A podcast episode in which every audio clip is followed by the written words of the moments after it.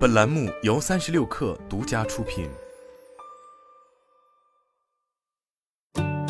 本文来自三十六氪，作者张一驰。十月十八日，瑞士碳咨询机构 South Pole 发布调研报告，涉及一千两百二十家来自十二个发达国家的大公司，其中百分之二十三受访机构虽然已设定基于科学的减排目标，但他们不愿意公开目标以及计划。这种与漂绿相反的行为被称为绿色沉默。漂绿指的是用绿色环保的标签对未达相应标准的行为或物品进行误导性宣传的行为，而绿色沉默则只是公司设定了可持续发展目标，但不向大众披露。与做好事不留名不同，大企业绿色沉默并不是好事。应对气候变化需要多方合作，企业不公开减排目标和成果，不仅让审核更加困难。同时会限制减排方法论的交流，导致错过减排合作的机会。根据 South Pole 调研数据，二零二二年设定 SBT 的企业比例已从二零二零年的百分之十一上升至百分之七十二，同时还有百分之十八的企业将在未来一年内设定 SBT。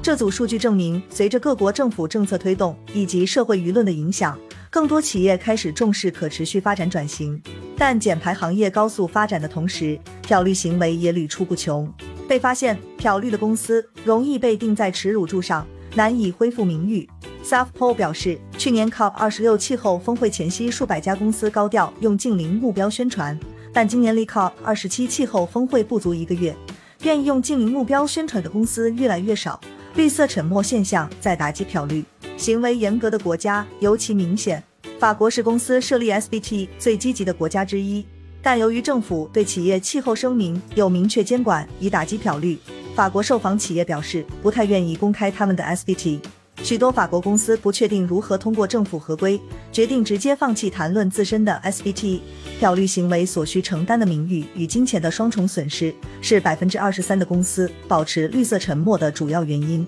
绿色沉默和漂绿是两个极端。减排发展初期监管不严，企业宣传绿色标签几乎无风险，所以绿色沉默现象很少见。但随着政府和大众对企业漂绿行为进行监督，打消许多企业靠漂绿营销的念想，绿色沉默逐渐兴起。除了营销和公关对减排驱动的地位有所下降，更多企业发现减排目标和行为是真的能提高运营能力，同时不公开可以减少外部压力。这也或许是促进绿色沉默兴起的原因之一。根据 South Pole 二零二二年统计的减排驱动力排行，虽然客户需求和品牌领导力仍然稳居前二，